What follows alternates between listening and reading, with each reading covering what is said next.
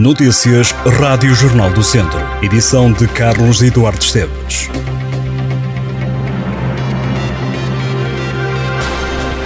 Nem dois golos de Clovis permitiram ao Académico ganhar ao Leixões. Os academistas não seguraram uma vantagem de 2-0 e cederam um empate na jornada 9 da Segunda Liga. Clovis abriu o marcador logo aos 4 minutos. Aos 21 da primeira parte, o Académico ficou reduzido a 10 jogadores por expulsão de Neduvaru Gira, com cartão vermelho direto. Ao intervalo, o Académico ganhava. Logo a abrir a segunda parte, Clovis fez 2-0. O Académico sofreu dois golos no último quarto de hora de jogo. Calatsan fez o 2-1 e aos 89 minutos Miguel Silva fez o golo do empate. Os vizienses estão em 11º lugar da tabela. Um jovem adepto de 19 anos residente em Tondela foi proibido de entrar em recintos desportivos em causa o rebentamento de um petardo no Académico Viseu Tondela, jogado a 27 de agosto deste ano, no Fontelo, a contar para a quarta jornada da Segunda Liga. A decisão foi tornada pública pela Autoridade para a Prevenção e Combate à Violência no Desporto quase dois meses depois do jogo, mas foi tomada a 4 de outubro. Ao que a Rádio Jornal do Centro apurou, a decisão por parte da APCVD só é tomada depois de terminado o expediente que é elaborado pelas autoridades presentes e posteriormente enviados para a autoridade. De acordo com uma nota oficial, o infrator poderá ser punido com coima entre os mil e os 10 mil euros e uma sanção acessória de interdição de acesso a recintos desportivos até dois anos. Se não ficar afastado dos estádios, diz esta nota, o adepto incorre no crime de desobediência e poderá ser detido pelas autoridades policiais. O adepto ficará afastado dos estádios até ser conhecida a decisão final do processo. O apoio de 125 euros vai chegar esta quinta-feira a 500 mil pessoas. De acordo com o anúncio feito pelo Ministro das Finanças, Fernando Medina, estima-se que o processamento da medida fique concluído em 10 dias. Os primeiros 500 mil beneficiários recebem já os 125 euros, disse Fernando Medina à margem de um encontro organizado pelo International Club of Portugal.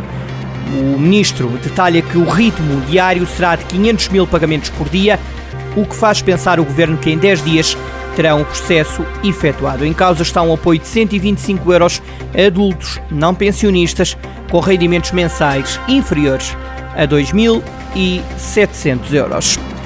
A região centro foi distinguida pela terceira vez como a melhor região de turismo do país, depois de ter ganho em 2015 e em 2019.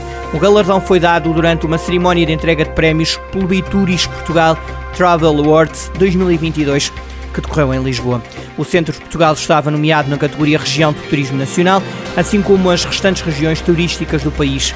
Ainda nestes prémios, conhecidos como os Oscars do Turismo em Portugal, o Six Senses Douro Valley, situado no Conselho de Lamego, ganhou o prémio de melhor hotel de 5 estrelas. O atleta Afonso Milheiriço, que joga na equipa sénior do ABC de Nelas, foi convocado para a seleção portuguesa de sub-19 de futsal. O jovem atleta foi chamado para a Montaigo Futsal Cup 2022, que vai jogar-se entre os dias 26 e 29 de outubro.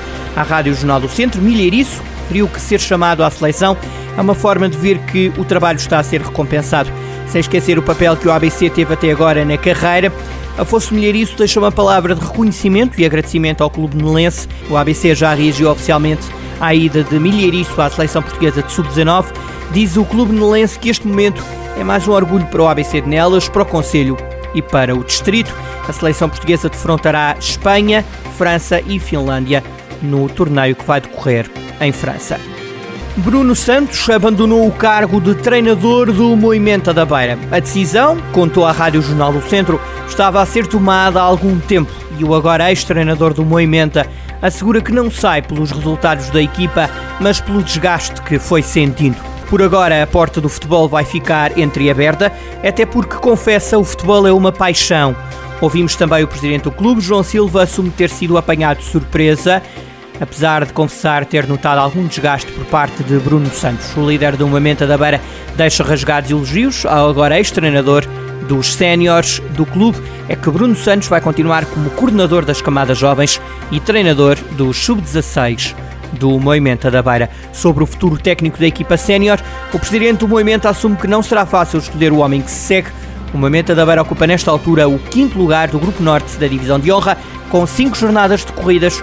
A equipa tem duas vitórias e três derrotas. Está a nove pontos do Lamelas, o líder do grupo. Já é conhecido o adversário da Academia de Handball de São Pedro do Sul nos 16 avos de final da Taça Europa de Handball Feminino. A Academia que na estreia europeia eliminou a formação bósnia do Krud por 39-28 e 35-31 defronta o Izmir BSB SK da Turquia, que era uma das cinco equipas apuradas previamente para a terceira ronda. A academia começa a jogar fora. A primeira mão está prevista para decorrer a 3 e 4 de dezembro.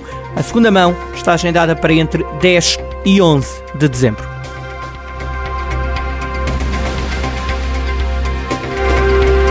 Estas e outras notícias em jornaldocentro.pt.